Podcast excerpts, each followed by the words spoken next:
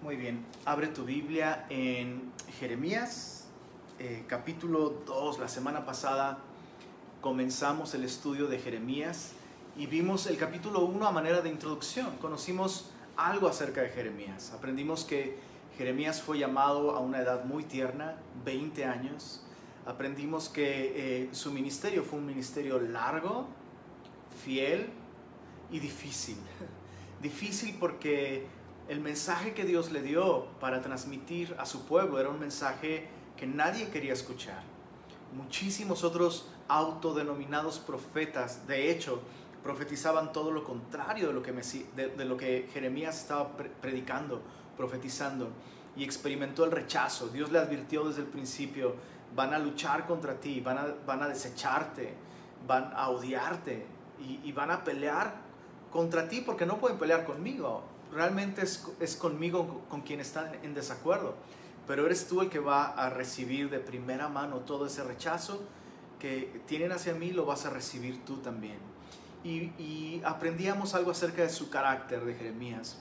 Jeremías es llamado el profeta que llora. Em, vemos como a ningún otro profeta, vemos una sensibilidad impresionante en Jeremías. Y Jeremías aunque principalmente su mensaje es un mensaje de juicio, eh, Jeremías entrega este, este mensaje, sí, con firmeza, con fidelidad a lo que Dios le, pedía que dijera, pero con una sensibilidad impresionante. Y decíamos eh, que hay, hay quienes llamaron a Jeremías un hombre de hierro disolviéndose en sus propias lágrimas. Y, eso es lo que tenemos ante nosotros.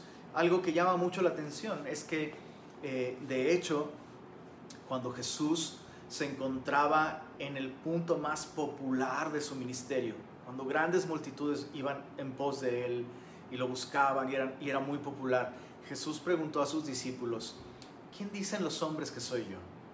Puedes ver esto en Mateo capítulo 16, versos 13 al 16. Jesús pregunta a sus discípulos, bueno, ¿quién dicen los hombres que soy yo?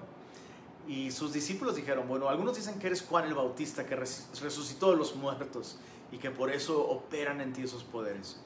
Hay otros que dicen que eres Elías, por esta, eh, eh, esta autoridad espiritual que tú tienes. Bueno, hay otros que dicen que eres el profeta, eh, aquel profeta que Moisés dijo, Dios va a levantar a uno de entre vosotros como a mí, y a él tienen que oír porque si no será desechado del pueblo.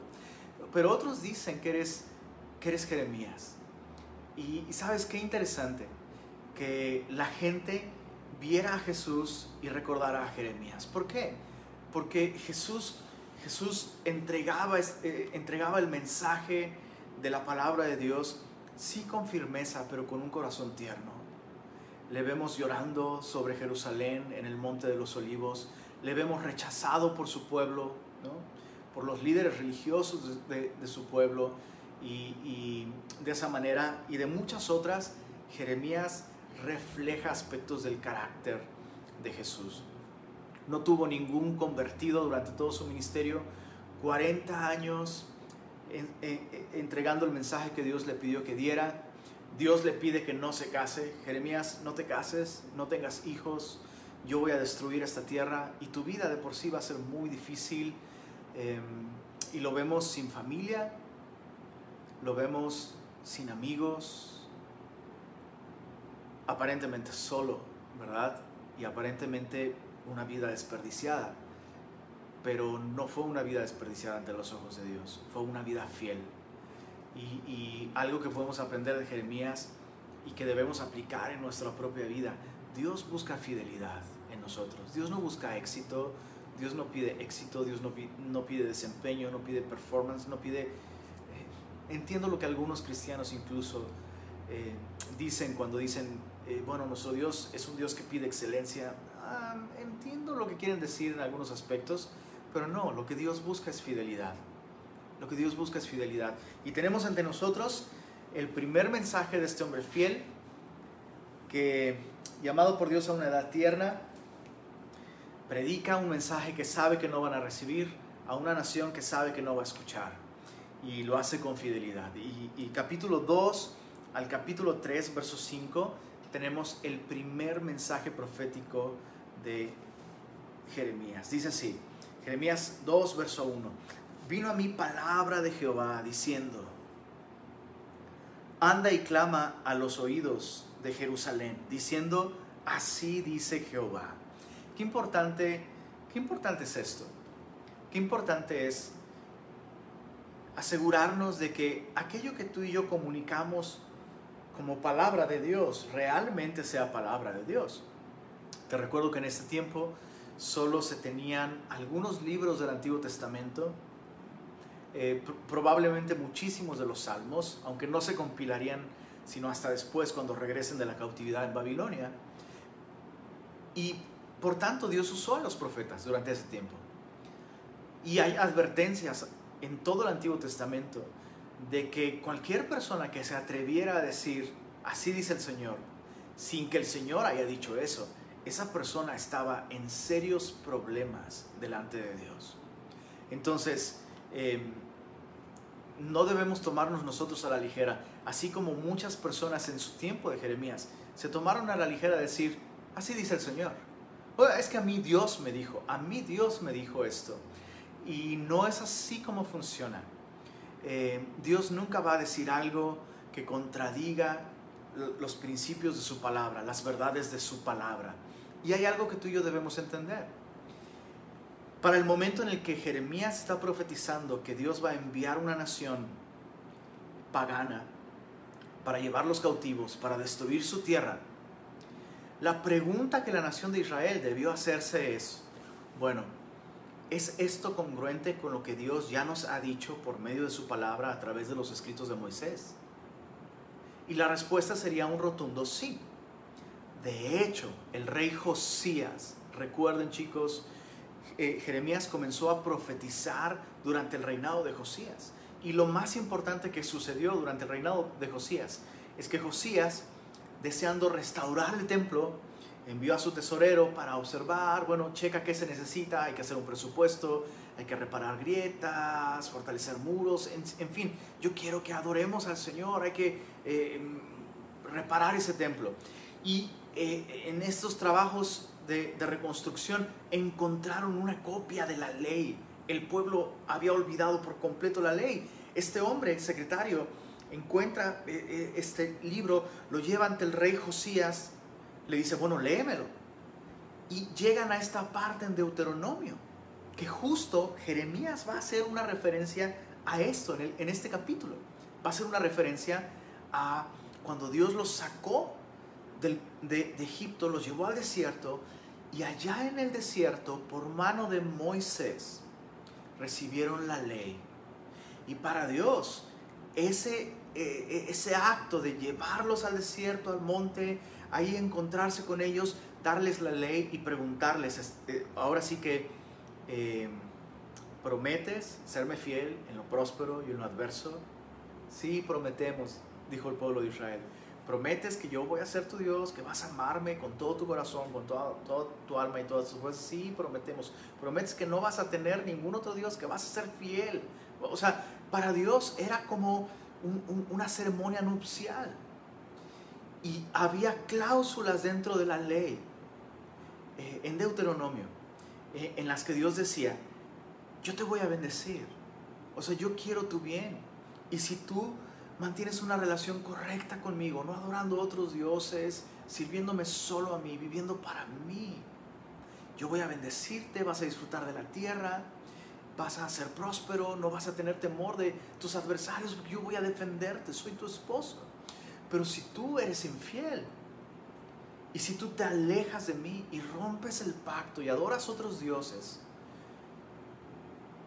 ahora sí que yo, yo voy a respetar tu decisión, pero eso va a significar que vas a estar lejos de mi cuidado, lejos de mi protección, lejos de mi bendición. Yo no voy a bendecirte en esos términos porque eso sería como aprobar que tú adores otros dioses y que de esa manera te destruyas, yo no quiero tu destrucción. Entonces, si tú eres infiel, yo voy a permitir que otras naciones vengan, roben tu fruto, maten tus hijos, destruyan tu tierra e incluso te lleven cautivo. Entonces, mucho ojo.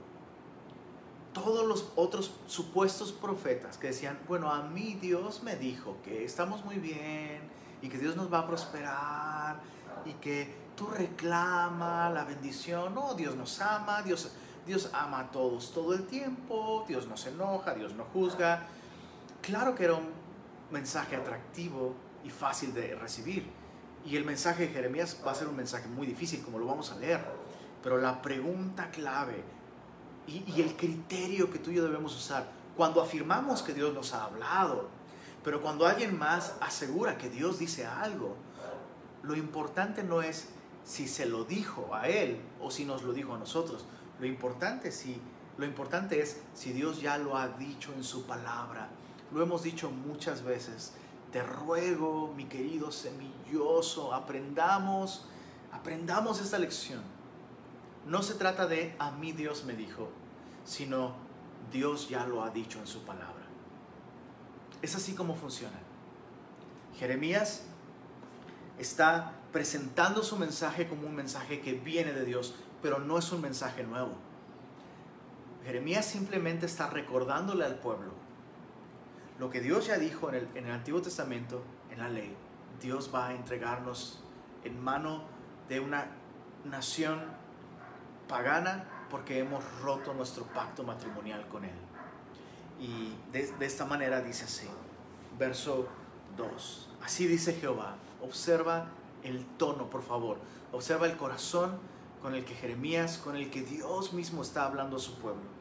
Eh, Jeremías 2, verso 2, así dice Jehová, me he acordado de ti, de la fidelidad de tu juventud del amor de tu desposorio.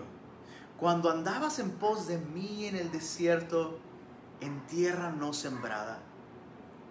Santo era Israel a Jehová, primicias de sus nuevos frutos, recién rescatados de Egipto. Todos los que le devoraban eran culpables, mal venía sobre ellos, dice Jehová. ¿Te, imaginas recibir en tu WhatsApp? De pronto suena es un mensaje, lo abres y dice número desconocido. Y el mensaje dice, me he estado acordando de ti. Y resulta que el mensaje te lo ha mandado el Señor. Es el mensaje del de, Señor para su pueblo. Es un mensaje a un pueblo que ha abandonado su relación con el Señor.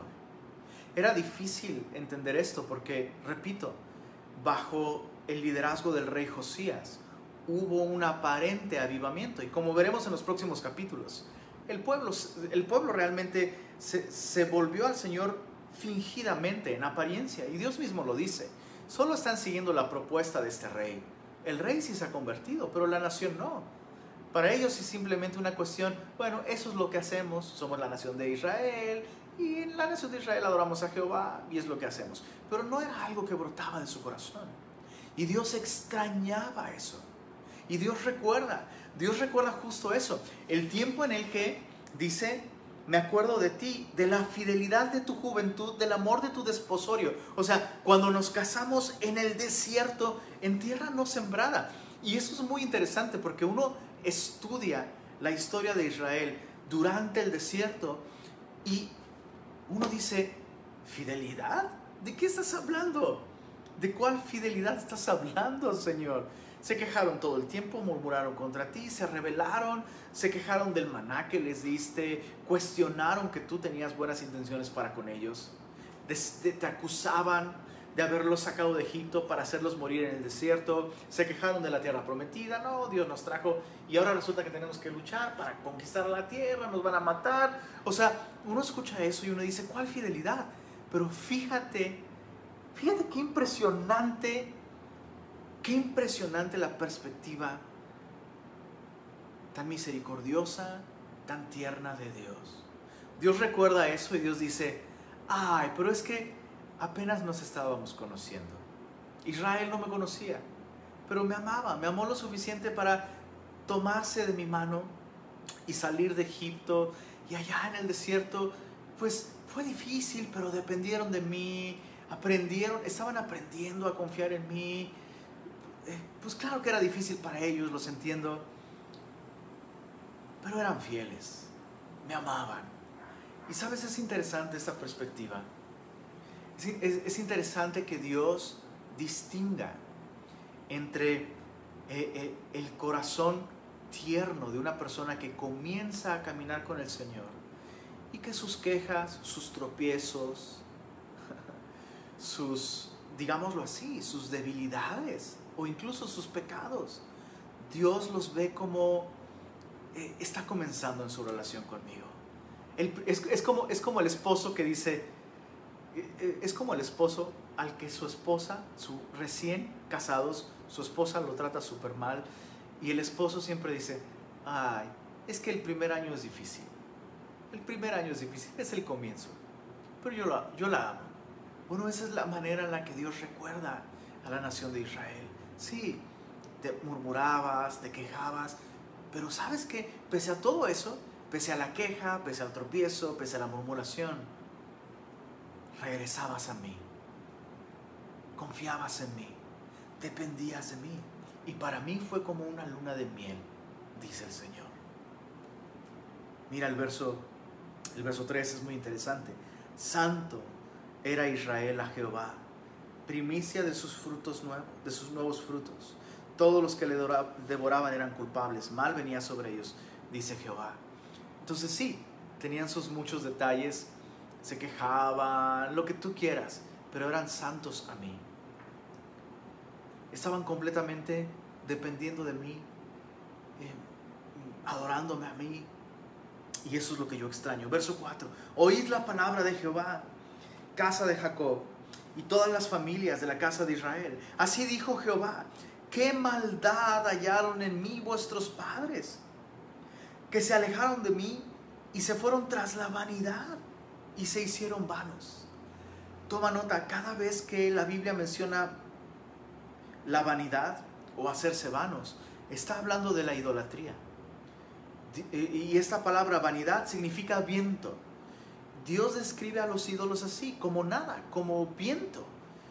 O sea, no puedes agarrarte del viento, no puedes atrapar el viento, eh, puedes perseguirlo, pero nunca alcanzas nada. O sea, es, es, es inútil. De ahí que de hecho, la palabra viento se pueda utilizar para vanidad, ¿no? para algo hueco, algo sin sustancia. Y lo que, lo que nos rompe el corazón es la serie de preguntas que vamos a ver a lo largo de esta sección. La primera pregunta que Dios le hace a su pueblo es, ¿qué maldad hallaron en mí vuestros padres que se alejaron de mí para ir detrás de los ídolos? Y esa misma pregunta deberíamos hacerla a nosotros mismos. Porque hay épocas, hay temporadas en las que tú y yo nos alejamos de Dios. Es, a todos nos ha pasado, todos en algún momento. Nos hemos alejado de Dios. Jamás, nunca Dios es quien se aleja de nosotros. Él nos ama. La Biblia nos dice que Él nos anhela celosamente. Él es fiel. Él prometió estar con nosotros todos los días hasta el fin del mundo. Donde están dos o tres reunidos en su nombre, Él prometió estar allí en medio de ellos. Pero somos nosotros los que nos alejamos. Y cada vez que tú y yo nos alejamos de Dios, escucha, como lo vamos a ver aquí, no es simplemente me enfríe en mi relación con el Señor, sino cada vez y esto es algo que podemos asegurar. Cada vez que tú y yo nos alejamos del Señor, es porque estamos siguiendo otras cosas.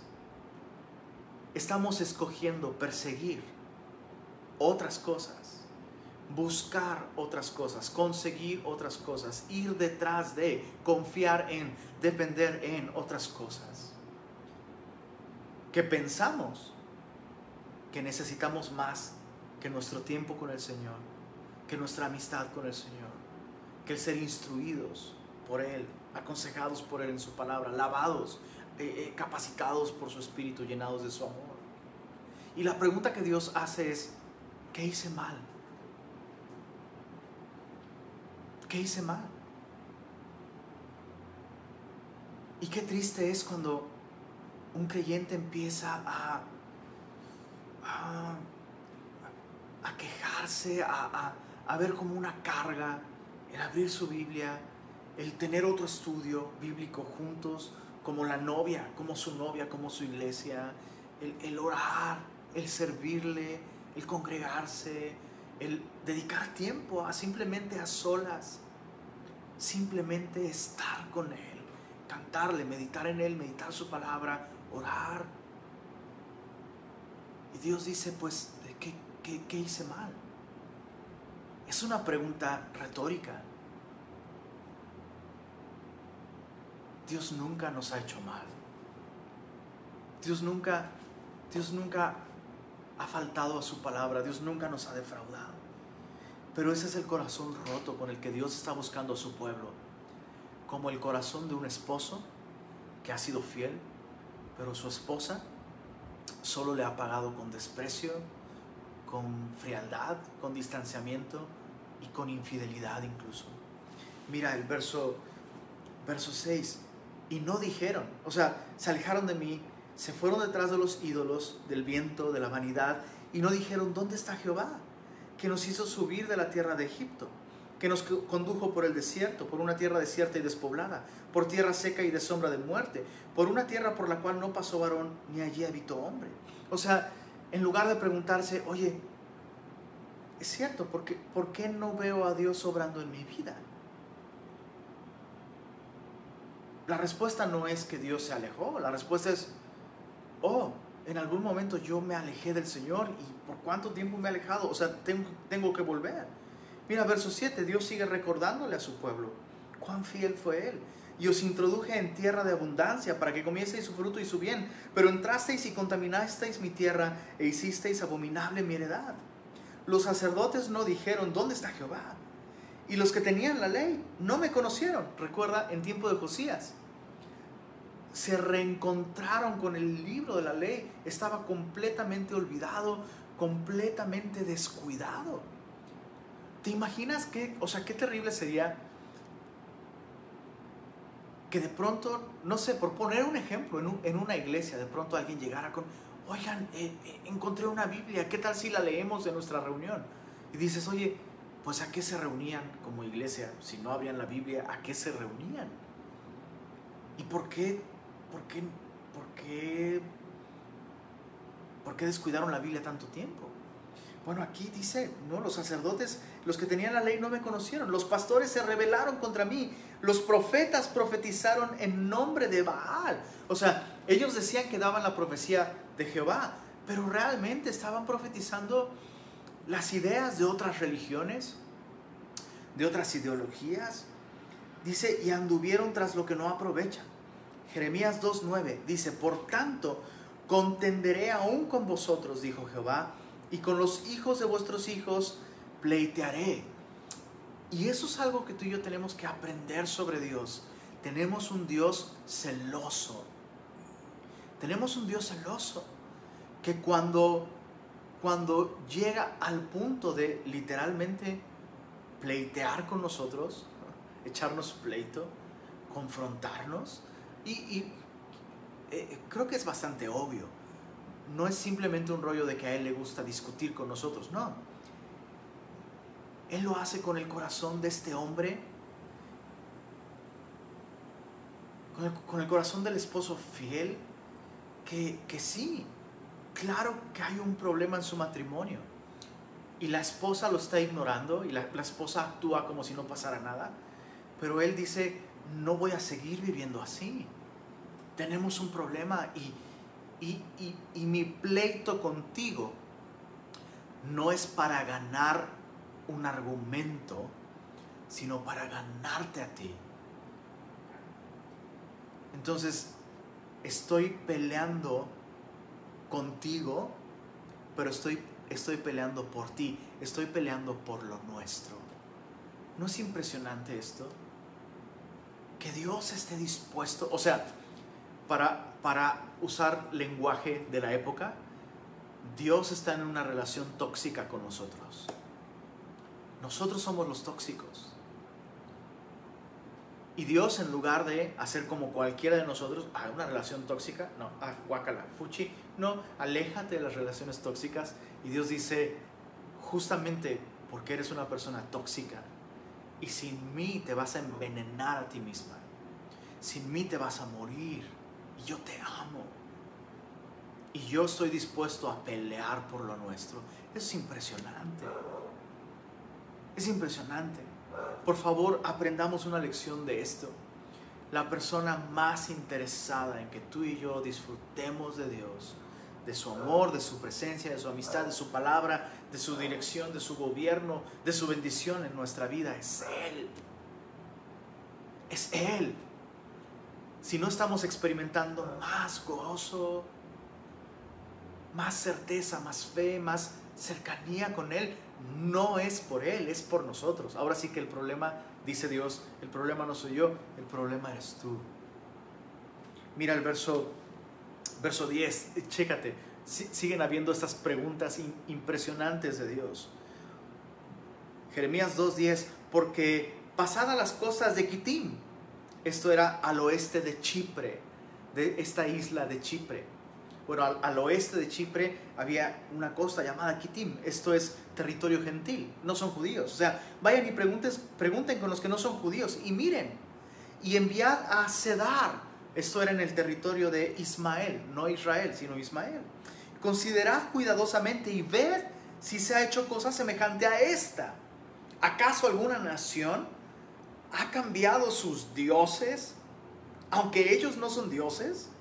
Sin embargo, mi pueblo ha trocado su gloria por lo que no aprovecha. Dios dice, hey, la gloria de mi pueblo soy yo, yo soy tu gloria. Y has cambiado lo glorioso por lo falso. Y, Dios dice eso, o sea, es, ahora sí que esto no pasa nunca. Si, si alguien, escucha esto, si alguien tiene el derecho de decir, es que esto solo a mí me pasa, es Dios, no nosotros.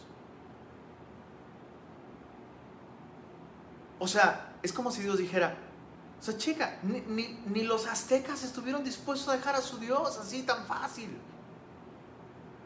O sea, ¿qué nación ha abandonado a sus dioses? Sin, presión, ¿eh? O sea, ¿qué, qué, qué nación, qué etnia, qué gente jamás dejó sus dioses? Simplemente porque, pues, pues quise probar otros dioses nuevos y...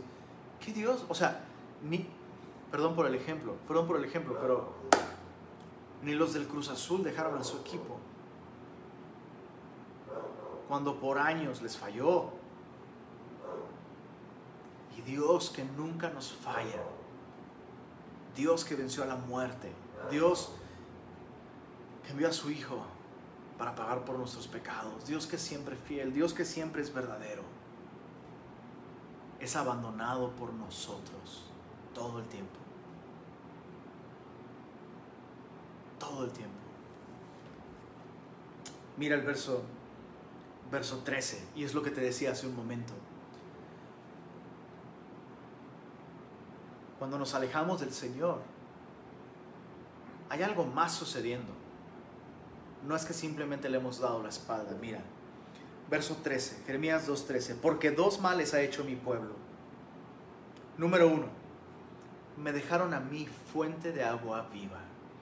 Y este es un título que le pertenece de un modo total a nuestro Señor Jesucristo. Él es la fuente de agua viva. Él es, Él es aquel en quien confiando de nuestro interior fluyen como ríos de agua viva. Él es aquel que nos puede dar un agua de la cual bebiendo nunca más tendremos sed.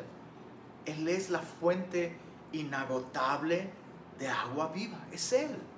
Y dice aquí, el primer mal que hicieron es, me dejaron a mí fuente de agua viva. Recuerda que para esa época, esta era una expresión, el agua viva, que hacía referencia a una fuente natural de agua.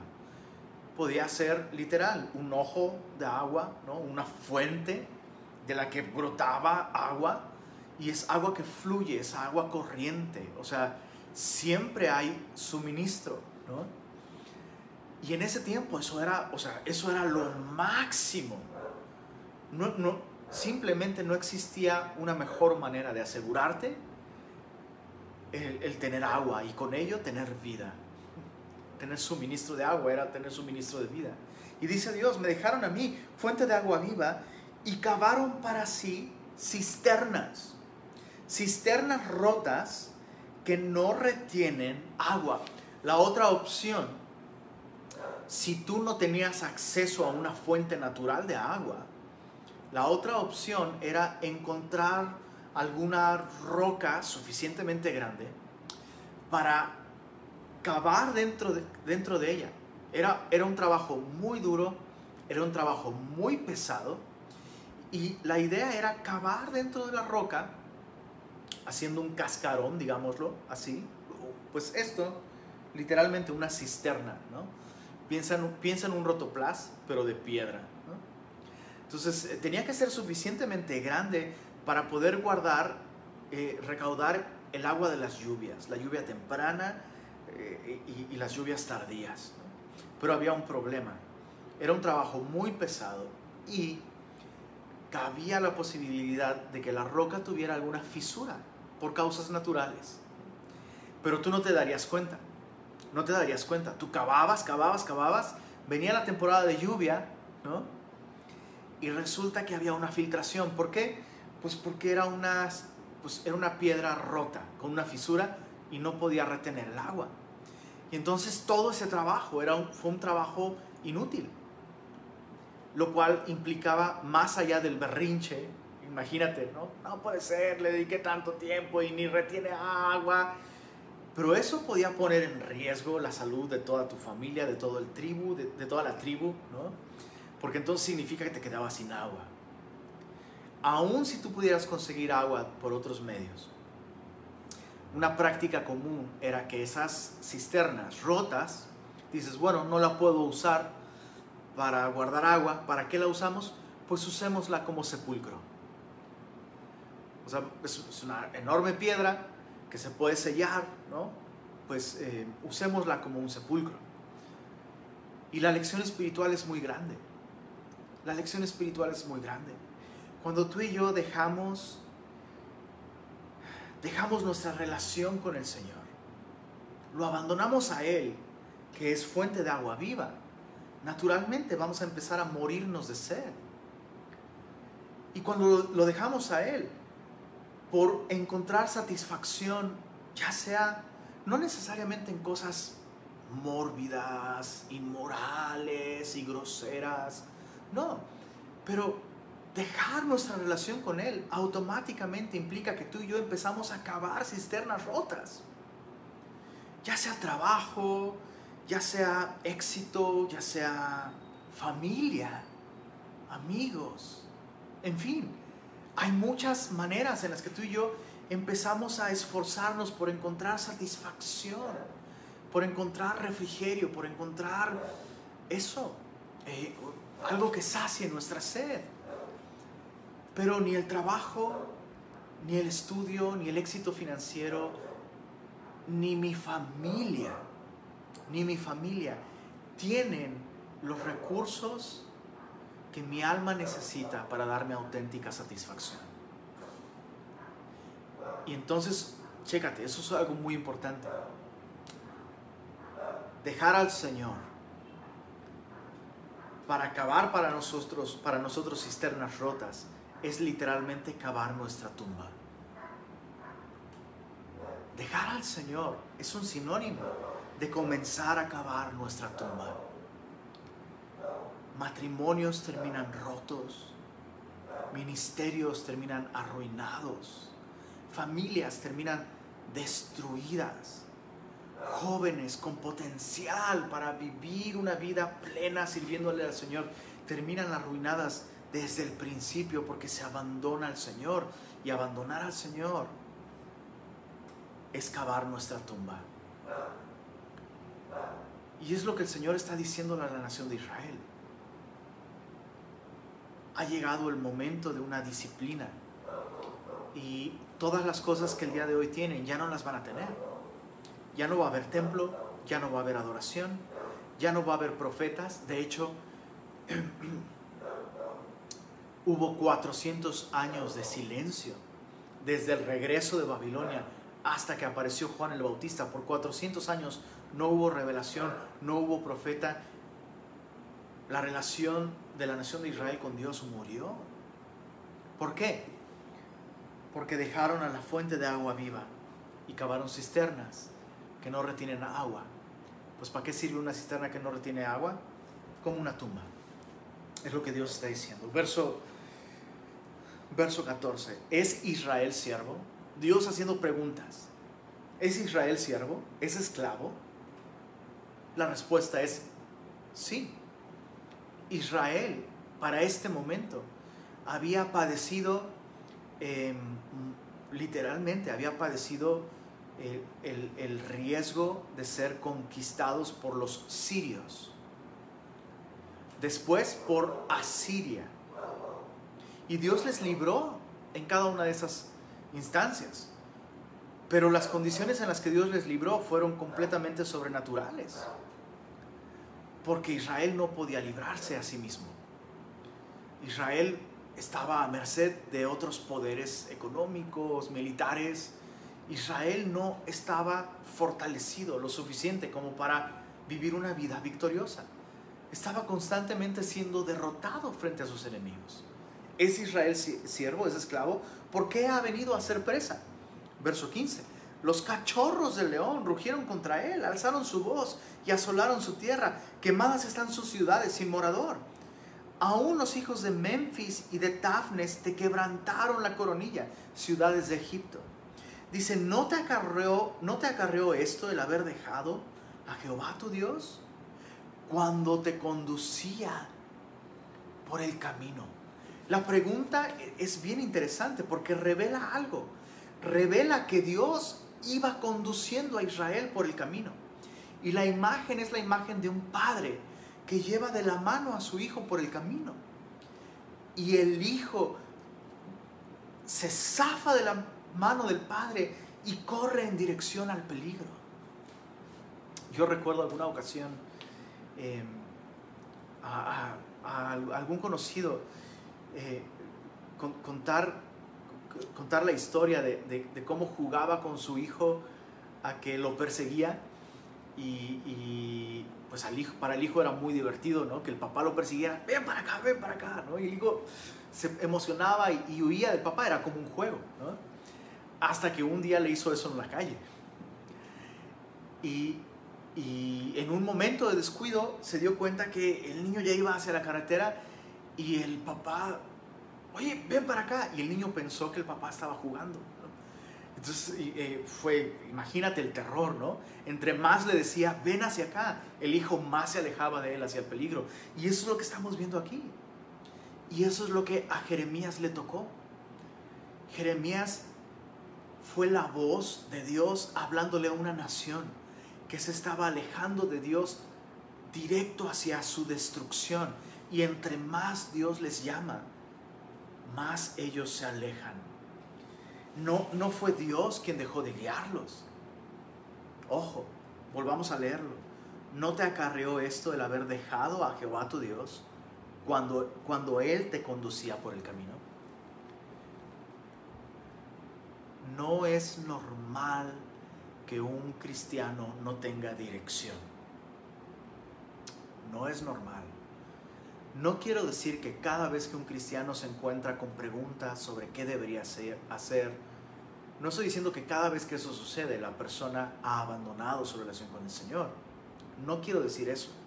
Lo que sí quiero decir es que un cristiano que por años no tiene idea de qué es lo que Dios le ha llamado a hacer y que por años sus decisiones evidentemente le han llevado a arruinarse arruinar su familia, arruinarse laboralmente, arruinarse relacionalmente, espiritualmente. Eso es un indicio de que la persona ha dejado al Señor.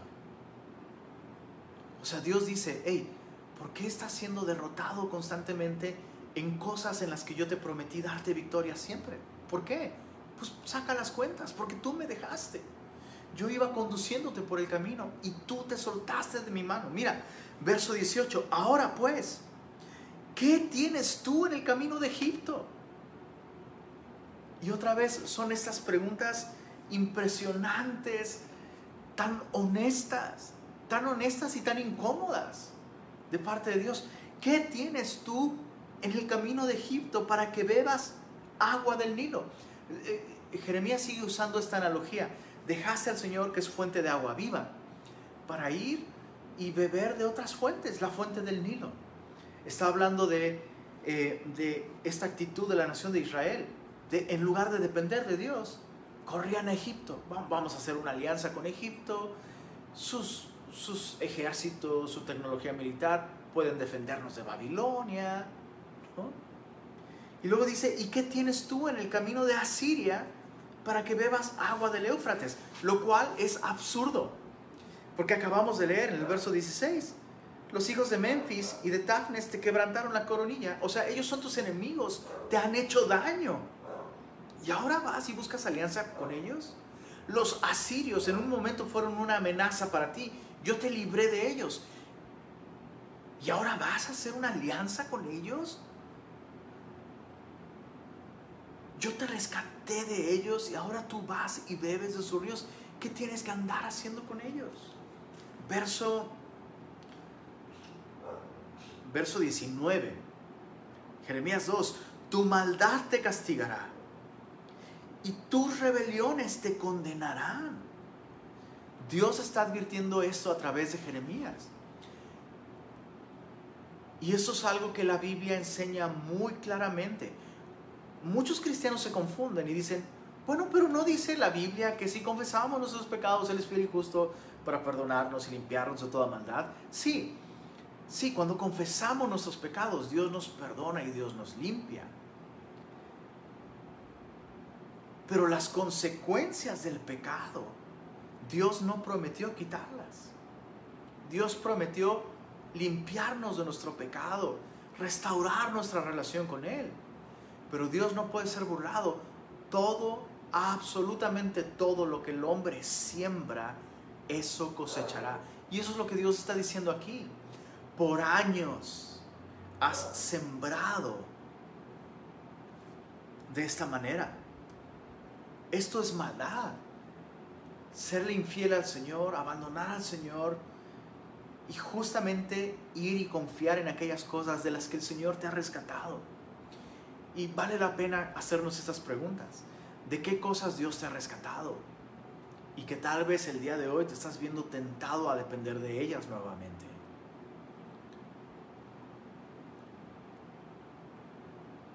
Pueden ser muchas cosas. Puede ser orgullo, puede ser prácticas pecaminosas, puede ser eh, el dinero, puede ser, pueden ser muchísimas cosas. Mira el verso 19. Tu maldad te castigará y tus rebeliones te condenarán. Sabe pues y ve. Observa esto, por favor. Ve cuán malo y amargo es haber dejado tú a Jehová tu Dios y faltar mi temor en ti, dice el Señor, Jehová de los ejércitos. El lenguaje es sumamente enfático y yo puedo imaginar al Señor como este esposo fiel, confrontando a su esposa infiel y diciéndole, o sea, por favor admítelo, reconócelo, sábelo, ve cuán malo y cuán amargo es el haber dejado tú a Jehová tu Dios. Y chicos, esto es algo que debemos aprender.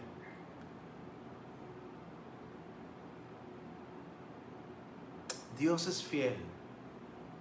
Dios nos ama siempre, todo el tiempo.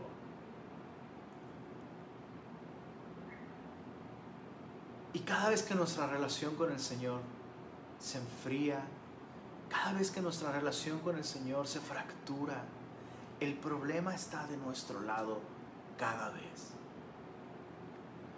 Nunca es, nunca es Dios quien deja de asistir a nuestras citas. Él, siempre, él siempre llega a nuestros dates. Él siempre llega a sus dates con su, con su esposa, con su novia a la iglesia. Él siempre está ahí para esas citas que Él prometió. Él siempre está dispuesto a recibirnos, a amarnos, a consolarnos, perdonarnos. siempre. Él siempre nos busca. Y aquí Dios de un modo claro le está diciendo a su pueblo, ve cuán malo y amargo es el haber dejado tú a Jehová tu Dios. Lo cual me habla de dos cosas. Por un lado, Dios le está diciendo, yo sigo aquí, yo sigo amándote. Y por otro, que nuestra relación con el Señor no nos algunas veces nos expresamos de nuestra vida espiritual y nuestro caminar con Cristo, nos expresamos de ello como si fuera algo de lo que nosotros no somos responsables en alguna medida. Y nos expresamos en esos términos, ¿no? Ah, es que mi relación con el Señor, pues como que se ha enfriado y... Y sabes, no es que nuestra relación con el Señor se ha enfriado, es que nosotros hemos dejado al Señor.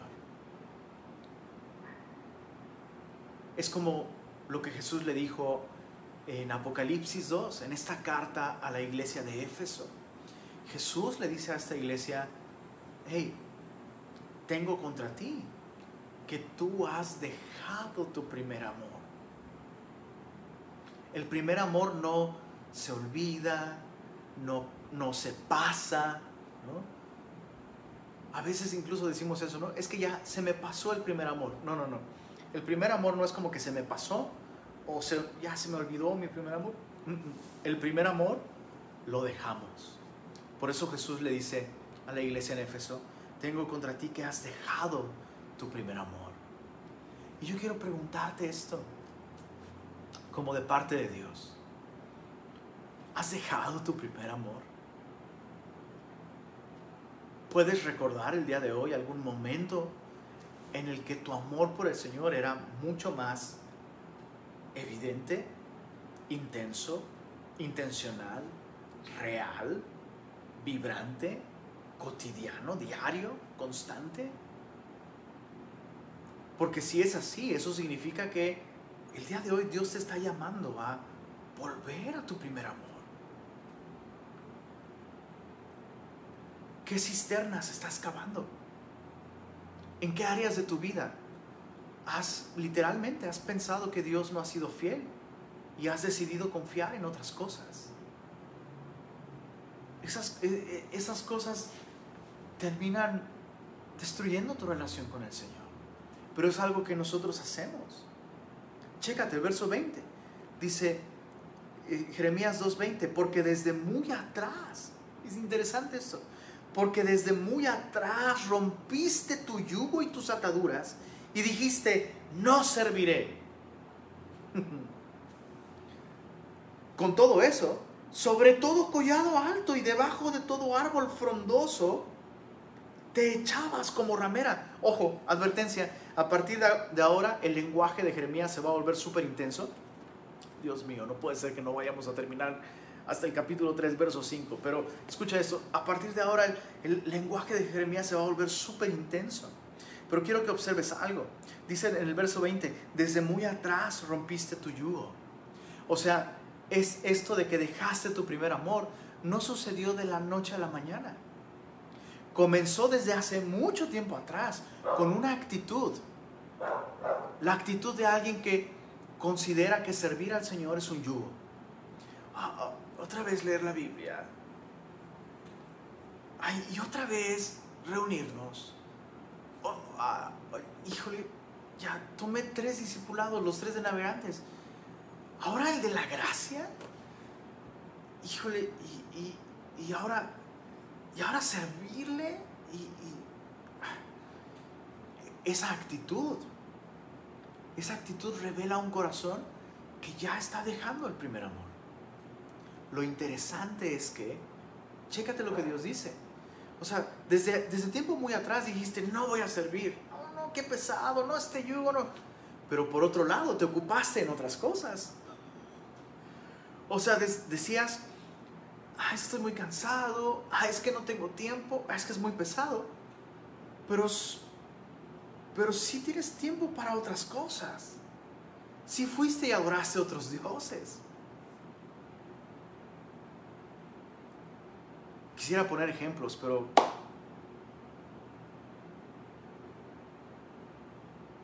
Creo que es bastante claro. Si los pretextos que usamos para no rendirle más nuestra vida al Señor, si los pretextos que usamos para no conocerle más, no buscarle más, no servirle más, los usáramos para otras cosas, nunca haríamos nada. Y es interesante que muchas veces los pretextos que usamos para no buscar al Señor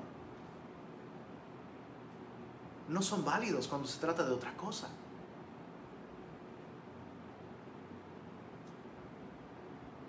Es que estoy cansado. Para otras cosas, aunque estás cansado, lo haces. Es que ya lo hice una vez, otra vez. Para otras cosas, aunque, aunque sea muchas veces, o sea, insisto, quisiera poner ejemplos, pero mejor sigamos leyendo. Verso, verso 21. Te la ve de vid escogida. Te planté, perdón, de vid escogida. Bueno, notaste en el verso 20 al final. Dios le dice, te has conducido como ramera.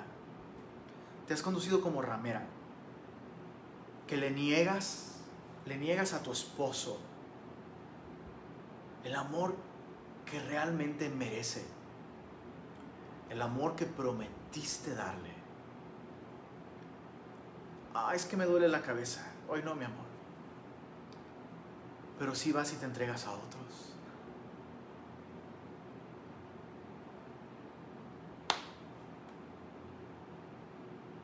¿Te das cuenta cómo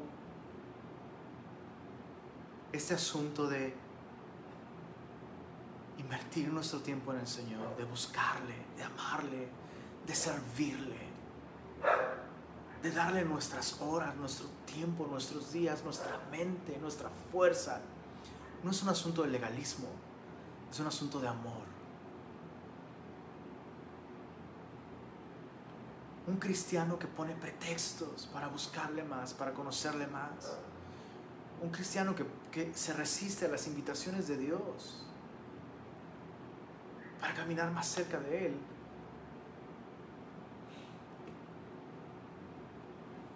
Me pregunto si esa persona realmente ha experimentado su amor. Esa es la gran diferencia entre el legalismo y la piedad. El legalismo sí es una carga, pero el legalismo tiene la idea de hago estas cosas, ah, que son una carga, pero pues ya, pues para que Dios me bendiga. Y, repito, perdona, perdónenme por el ejemplo, perdón, voy a poner el ejemplo. Pero es como la esposa que solo está casado con un hombre que le conviene en algún aspecto. Económicamente o no sé. Hay muchas razones que no necesariamente son amor por los que la gente se casa, ¿no? Es, como esta mujer que se, estaba casada por conveniencia.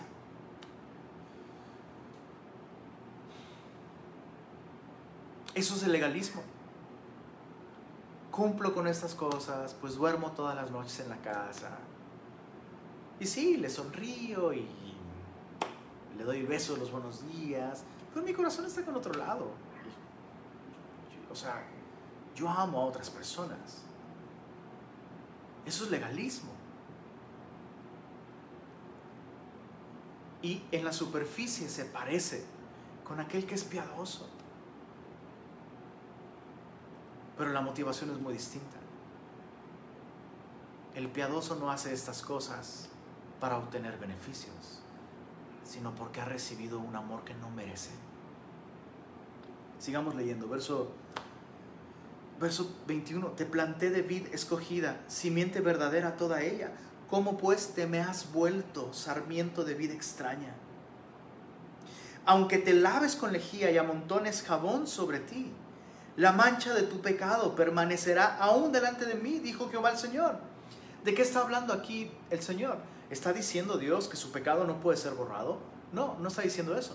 Está, está denunciando la actitud de Israel de negar. No, no, yo no le estoy diciendo infiel al Señor. No, yo no estoy pecando. No, si yo sí estoy, no, uh, no, estoy más espiritual que nunca. Josías encontró el en el templo la ley del Señor, ya estamos leyendo la Biblia, ya estamos yendo a la iglesia. O sea, ¿qué más quieres Dios? Y, Dios lo que está haciendo es denunciar, o sea, estás negando. No, ¿Cómo es posible que niegues? Y, y, sí, estás haciendo cosas para cubrir, cubrir tu, tu, pecado, esconder tu pecado. Pero aunque que borres el historial de tu, de tu navegador, aunque cifres tus conversaciones en WhatsApp, yo veo lo que está pasando. Aunque vengas los domingos a la iglesia, aunque cumples con requisitos, debajo de todo eso hay otra realidad. Y yo veo eso. Mira el verso 20, leamos, simplemente leamos los versos 23 en adelante, por favor. Y pongamos mucha atención a esto. Mira, dice, ¿cómo puedes decir? Otra vez, las preguntas. ¿No te parece tan asombroso que Dios, que sabe todas las cosas, de pronto tenga que hacer preguntas, así como neta, o sea, perdóname, perdóname la expresión, pero Dios diciendo que alguien me explique, por favor. No entiendo. ¿Cómo puedes decir, Jeremías 2.23, cómo puedes decir, no soy inmunda, nunca anduve tras los baales? Mira tu proceder en el valle, conoce lo que has hecho y mira, Dios mío,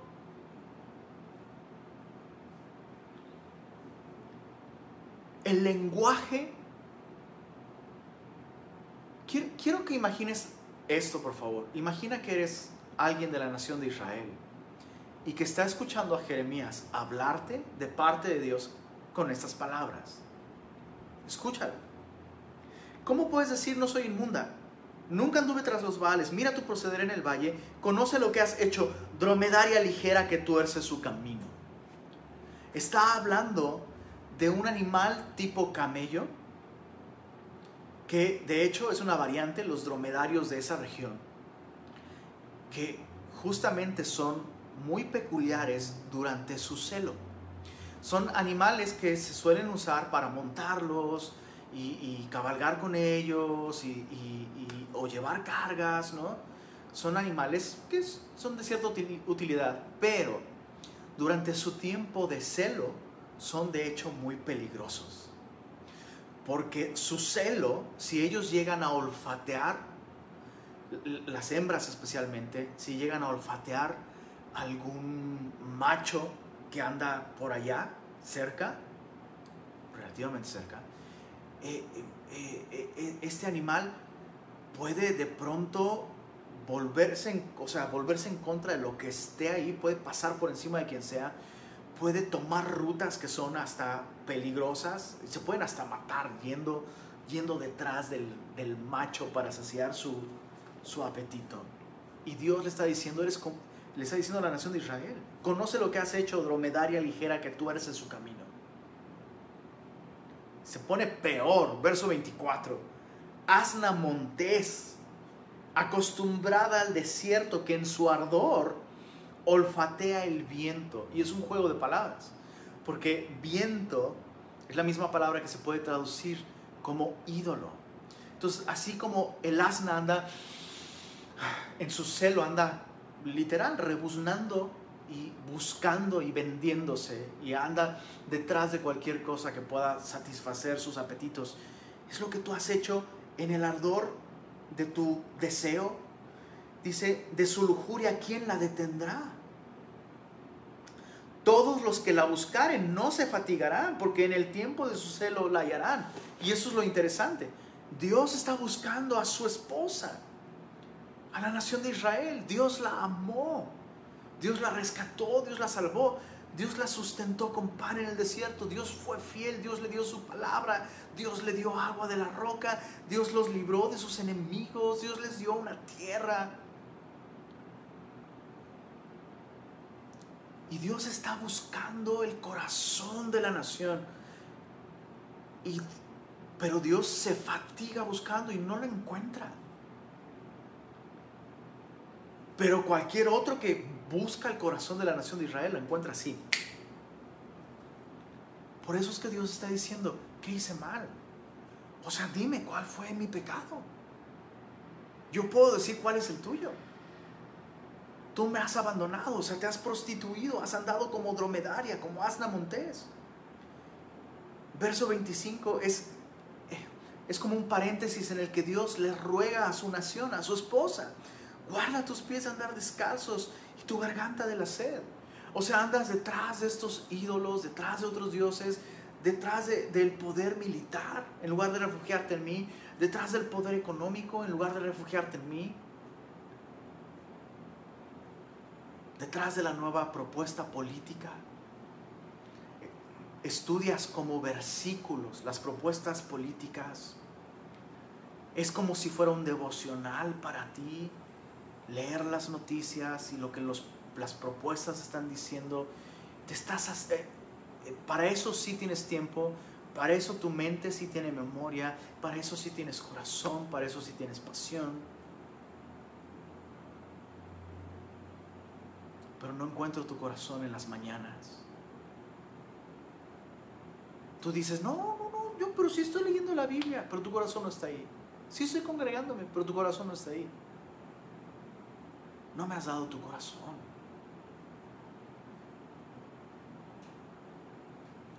Mas dijiste, no hay remedio en ninguna manera, porque a extraños he amado y tras ellos he de ir.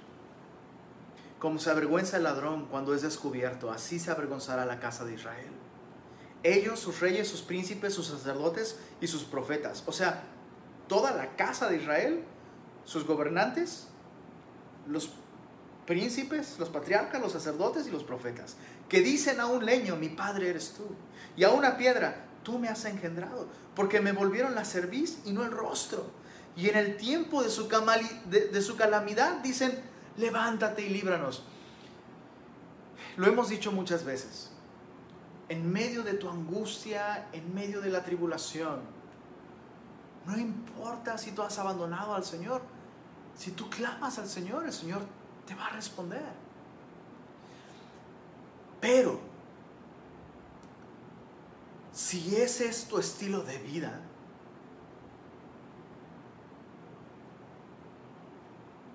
si toda tu relación con el Señor se limita a, ¿sabes qué? Ahora que lo pienso, esto es cierto. Realmente, solo cuando estoy en crisis, medio busco al Señor y medio, ah, sí, y lloro y canto y estudio, empiezo a leer la Biblia, empiezo a congregarme y me empiezo a discipular y luego dejo el discipulado, dejo la Biblia, dejo los devocionales, dejo la oración, dejo de congregarme, dejo... Y luego otra vez pasa un año, meses, y luego otra vez tengo otra bronca y otra vez, ay Señor, ayúdame. Si ese es tu estilo de vida, tarde o temprano el Señor por amor a ti, te va a decir lo siguiente. Mira, ¿dónde están tus dioses que hiciste para ti? Levántense ellos a ver si te podrán librar en el tiempo de tu aflicción. Porque según el número de tus ciudades, oh Judá, fueron tus dioses. Y es increíble. Uno pensaría, uno pensaría que si Dios te está diciendo, oye, estás súper mal, me has abandonado, estás viviendo una vida de apariencia, de hipocresía, reconoce que estás mal, reconoce que lo que tienes no es una relación conmigo, es una religión. Reconoce que tu corazón no me lo has entregado. O sea, mira, mira tu vida, mira cómo ha sido todo el tiempo uno pensaría que cualquier persona que es confrontada por Dios diría, Señor, es cierto, no puede ser, perdóname. Pero no es lo que sucede con la nación de Israel. Y ojo, ojo, esto nos ha pasado a todos nosotros. Esa es una de las cosas tan terribles de abandonar al Señor y de perseguir el pecado. El pecado endurece nuestro corazón y nos lleva a ser tan cara dura. Nos lleva a ser tan, pues eso, caras duras. con un descaro impresionante, nos atrevemos a decir, en este caso es Jeremías quien le está diciendo a la nación, estamos mal. Pero nosotros se lo decimos a otras personas, se lo decimos a nuestro cónyuge, a nuestro hermano en Cristo, a nuestro discipulador, a nuestro amigo, a nuestro pastor. En el momento en el que Dios usa a estas personas para decirnos, eso está mal. No, no, no es así como tú dices. No, no es cierto. Y no sabes qué desgastante es tener ese tipo de conversaciones con las personas. Y mira, verso 29 dice, ¿por qué porfías conmigo? ¿Por qué todavía discutes? Todos vosotros prevaricasteis contra mí, dice Jehová. En vano he azotado a vuestros hijos. No han recibido corrección. Vuestra, perdón, vuestra espada devoró a vuestros profetas como león destrozador. O sea, cada vez que yo he enviado a alguien a decirles, están mal, se van en contra de él. Y lo devoran con la espada. Lo bloquean de Facebook. Lo bloquean de Twitter y tal vez no blanden contra esas personas la espada literal, pero sí la filosa espada de la lengua. Los destrozan. Cualquier persona que se atreve a sugerir que están mal, acaban con esa persona. Oh generación, verso 31, atended vosotros la palabra de Jehová. ¿He sido yo un desierto para Israel? ¿O tierra de, de tinieblas? ¿Por qué ha dicho mi pueblo, somos libres. Nunca más vendremos a ti. Y sabes, yo he podido ver esto. He visto el escalofriante y terrible fenómeno de una persona que diciéndose cristiana encuentra una sensación de alivio y de libertad cuando ya dejó su iglesia, ya dejó de servir, dejó de discipularse, dejó de congregarse, y encuentran alivio. Uy, no, ay, no, estoy, estoy como nunca, ¿eh?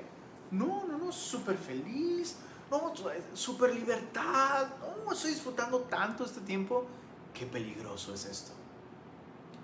Qué peligroso es esto. Esas cosas nos pueden pasar a todos nosotros y siguen pasando el día de hoy. Espero que si, que si este es tu caso y estás yendo en esta dirección, escuches la palabra del Señor. Escuchemos lo que Dios está diciendo. Mira, verso 32. ¿Se olvida la virgen de su atavío? ¿O la desposada de sus galas? La respuesta es obvia, no. Pero mi pueblo se ha olvidado de mí por innumerables días. En el discipulado de navegantes tenemos un formato que tiene los días de la semana, de, de, eh, de domingo a sábado. Recuerda que la semana comienza el domingo, de domingo a sábado. Y obviamente, pues tienes que ir haciendo tu devocional y poniendo lo que leíste en el día en el que vas. Si es lunes, ese día pones, pones la fecha y luego martes pones la fecha, lo que leíste y así. Y obviamente, eso significa que si, si no hiciste el martes, pues, y, lo haces el miércoles, entonces va a haber un espacio en blanco ahí. Y no hace mucho con nuestro primer grupo de, de, navegantes, Navegantes 1, que precisamente se graduaron la semana pasada de Navegantes 1. Un aplauso a esos hombres y mujeres.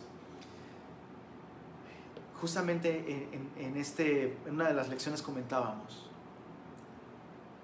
olvidarnos de nuestro devocional no es olvidarnos de una actividad o de un rito o de un requisito para aprobar navegantes. Olvidarnos de nuestro devocional, es olvidarnos de una persona, olvidarnos de la persona que nos ama, para la cual fuimos creados, a quien hemos ofendido con nuestro pecado, pero quien, a pesar de ser nosotros infieles, ha permanecido fiel y nos busca para bendecirnos. Y Dios dice aquí, mi pueblo se ha olvidado de mí por innumerables días. Y yo quiero hacerte esta pregunta, este es un buen test. ¿Cuántos días tiene que no haces tu devocional? ¿Cuántos días tiene que no te tomas un momento simplemente para apagar tu celular, apartarte de tu familia, tal vez encerrarte en un cuarto, tal vez ir a caminar en el parque y durante un momento solamente estar con el Señor, vaciar tu corazón en, en oración, en adoración, agradecerle su amor, meditar en Él, estar con Él.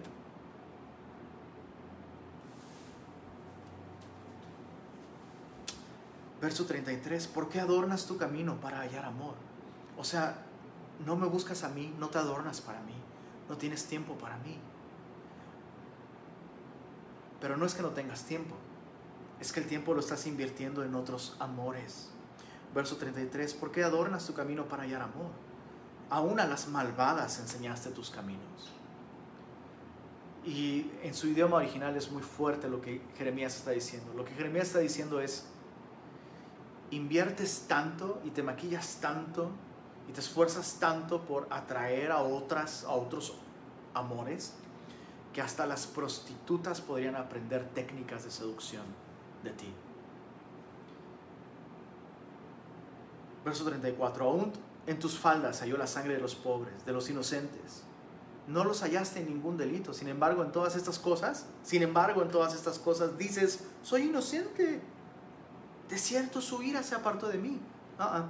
He aquí, yo entraré en juicio contigo porque dijiste, no he pecado. ¿Para qué discurres tanto? Cambiando tus caminos. También serás avergonzada de Egipto como fuiste avergonzada de Asiria. O sea, esto de refugiarte en Egipto te va a salir mal y vas a acabar avergonzada. Así como cuando te quisiste refugiar en Asiria y acabaste avergonzada. También de allí saldrás con tus manos sobre tu cabeza, porque Jehová desechó a aquellos en quienes tú confiabas y no prosperarás por ellos. Terminemos estos últimos cinco versículos. Solo vamos a leerlos. Observa. Cualquiera diría a estas alturas, ya, divorcio. Señor, cualquiera le aconsejaría eso a cualquier amigo. ¿no? Oye, no, eh, esta, esta mujer que es tu esposa es, olvídalo, es tóxica, ya, termina eso por tu bien. Pero mira lo que el Señor hace. Jeremías 3, verso 1. Dicen, si alguno dejare a su mujer, chécate, aquí el caso hipotético es este. Si alguno dejare a su mujer y yéndose esta de él, se juntare a otro hombre, ¿volverá a ella más? ¿No será tal tierra del todo amancillada? Y esta es una ley que Dios impuso. Ojo, esto era revolucionario en su época. Y esto era para protección de la dignidad de la mujer. En esa, en esa cultura, en, en, esos, en esas culturas de esos tiempos, el hombre era, trataba a la mujer como un objeto, pero no en la nación de Israel. Dios impuso esta ley si un hombre, si un hombre le da carta de divorcio a su esposa y la deja, ojo, no va, no va a poder volver a casarse con ella. Y esto era para proteger la dignidad de esta esposa, porque había quienes hacían esto. Y yo sé que es muy fuerte lo que estoy diciendo, pero practicar eso, ¿no? El vete de aquí. Y luego, no, no, sí, siempre ven, regresa. No, sabes que ya vete. No, o sea, es tratar a esa mujer con, sin dignidad. Y Dios por proteger a la mujer impuso esta, esta ley. Si el esposo le da carta de repudio y ella va y se junta con otro, ¿regresará el esposo con ella? La respuesta es no. Mira el verso 3 al final. Tú pues has fornicado con muchos amigos, mas vuélvete a mí, dice Jehová o sea, en este caso hipotético, es el esposo quien le da una carta de repudio y si no puede volver. Bueno, en, este caso, la mujer dice aquí, tú, eh, representada en esta mujer, tú has fornicado con muchos, pero vuélvete a mí, dice Jehová, vuélvete a mí. Alza tus ojos a las alturas y ve en qué lugar no te hayas prostituido Junto a los caminos te sentabas para ellos, como árabe en el desierto. Y con tus fornicaciones y con tu maldad has contaminado la tierra. Por esta causa las aguas han sido detenidas Y faltó la lluvia tardía y has tenido frente de ramera y no quisiste tener vergüenza. A lo menos desde ahora, ¿no me llamarás a mí, Padre mío, guiador de mi juventud? O sea, lo que Dios está diciendo es, tú me has abandonado, ahora yo, ahora yo te estoy buscando y te estoy diciendo, vuelve, regresa. Yo estoy dispuesto a perdonar todo eso. Solo admite que has pecado. Admite que has pecado yo te recibo. Al menos desde ahora no vas a volver a mí. Verso 5 es una pregunta del, del profeta. ¿Guardará su enojo para siempre? ¿Eternamente lo guardará? He aquí, has hablado y hecho cuantas maldades pudiste. Jeremías termina con esta pregunta hipotética. La respuesta es no. El Señor no retiene su enojo para siempre. Y Jeremías termina diciendo esto. O sea, mira, nación de Israel, mira, no podrías hacer más mal del que ya hiciste. Si aún así Dios te está buscando. ¿Qué significa eso? ¿Que Dios va a guardar su enojo para siempre? La respuesta es no. Jeremías está denunciando de un modo súper rudo, súper fuerte, súper claro, Muchos de nosotros el día de hoy nos ofenderíamos si alguien nos hablara de esta manera. Pero a veces necesitamos que nos hablen de esa manera. La clave está en el corazón. ¿Cuál es el propósito?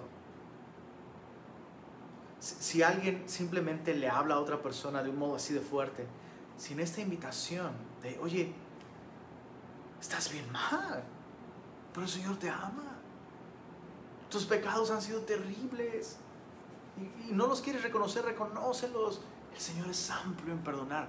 Si no hay este elemento en el que se invita a venir a la gracia de Dios, eso es simplemente condenación.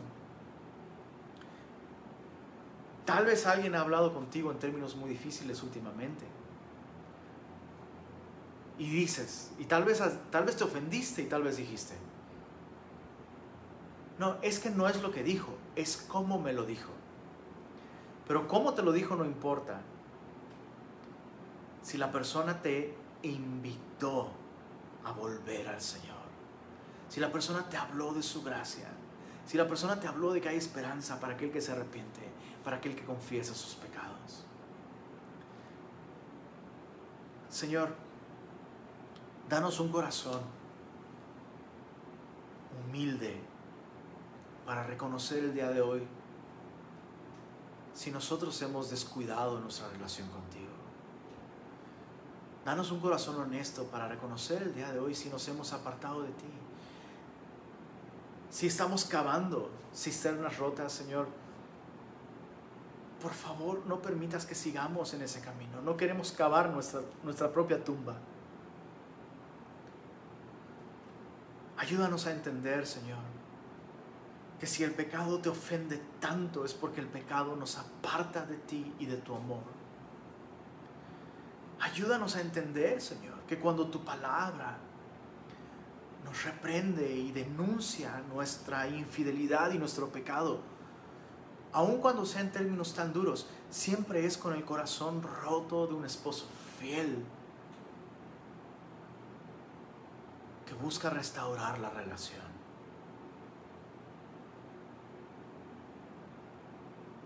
Ayúdanos, Señor, como Isaías, a tener un corazón tan sensible que se duela por el pecado, pero tan lleno de ti que sea capaz de denunciarlo.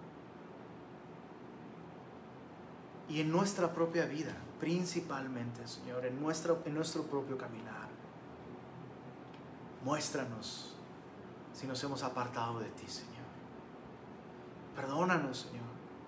Hoy queremos reconocer que cada vez que nos hemos enfriado, cada vez que nos hemos distanciado, ha sido de nuestro lado, Señor. Queremos volver, Señor, a una correcta relación contigo. Queremos volver a, a esa intimidad con tu palabra, a través de la oración, como iglesia también, Señor. Gracias por amarnos, Señor, y gracias por tu palabra. En el nombre de Jesús. Amén.